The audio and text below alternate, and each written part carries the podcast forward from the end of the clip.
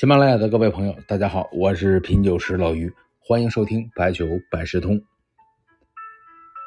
在之前的节目中啊，偶尔提到过便利店自调的鸡尾酒啊，有咱们听众呢非常的好奇，说能不能说一下啊，比如说白酒能不能调制鸡尾酒，便利店鸡尾酒是什么意思？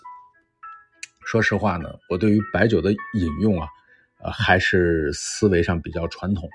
啊，一瓶白酒不要说是调制了，就是冰饮，自己呢可能也未必喜欢尝试。啊，现在有一家酒厂，基本上天天广告在推冰饮，但我总是觉得呢，冰饮或者是冰块之后呢，原有的胶体溶液结构会被打破，也会出现一些絮状的悬浮物，不是特别的美观。而且呢，喝生冷刺激的饮品，偶尔可能还行，但是长期喝呢，没有验证。尤其是白酒呢，它本身呢就对人体会有一定的刺激性。当然呢，更重要的是白酒的香味物质啊比较多，加上别的东西，有点喧宾夺主的意思。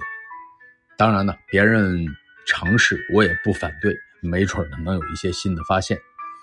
本期呢重点说说在便利店能够有哪些鸡尾酒可以自己进行调制，满足一下提问听众的好奇心。其实大部分我也不是不知道，但是呢，我知道有一款酒啊，是一位朋友给我提起的，那就是著名的螺丝起子。咱们以前也说过，这个呢就是伏特加与橙汁搭配。你逛过便利店的人都知道哈，就像 Seven Eleven 啊，这个便利蜂啊、罗森这些，一般都会有很多洋酒的小酒版在售卖。一般呢，三十毫升到一百毫升不等啊，最这个最常见的是五十毫升。一般呢，价格呢三十块钱到五十块钱，饮料的价格肯定都不会太高啊，几块钱到十几块钱吧。所以说呢，总的成本不是很高，可以调制多样的鸡尾酒，这个对年轻的朋友是比较有吸引力的。那么从配置比例上来说呢，一般呢就是一瓶饮料配置一瓶五十毫升的洋酒，然后呢根据自己的口感呢可以酌情的多一点或少一点。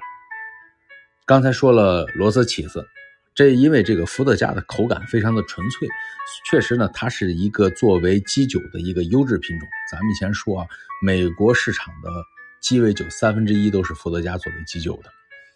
那么伏特加还可以怎么配呢？比如说跟咖啡相配，这叫黑俄罗斯。伏特加和汤力水那是挪威森林里边的小林绿子爱喝的酒。还有用伏特加和姜汁啤酒加柠檬配出来的是。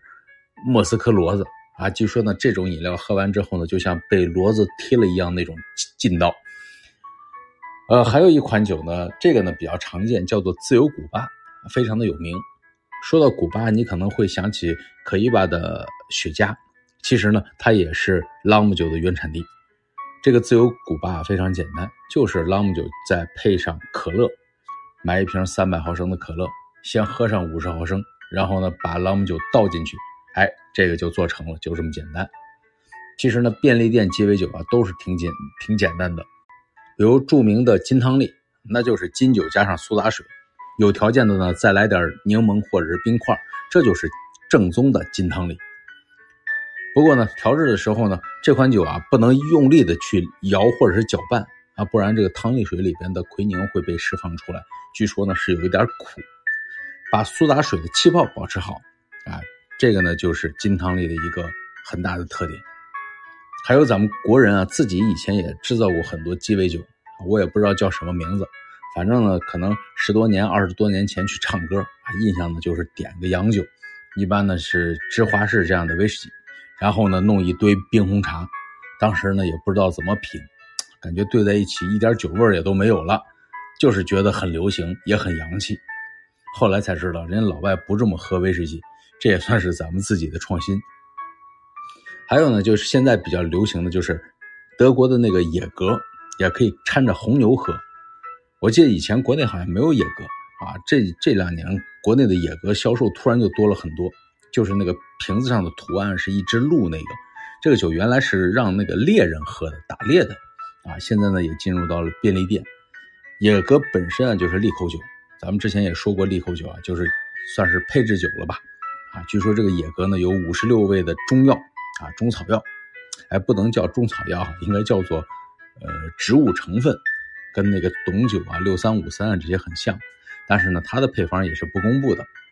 这个酒呢，再加上红牛啊，这个酒精的兴奋，再加上红牛的亢奋，这个酒呢，估计是谁喝谁知道。这些都是便利店能够买到的酒，有兴趣啊可以感受一下。不过呢，我估计尝尝鲜还行，时间一长还得回归到这些纯正的味道。宋代的吴福呢有首诗这么写：“瓮头白酒熟，池上白莲开。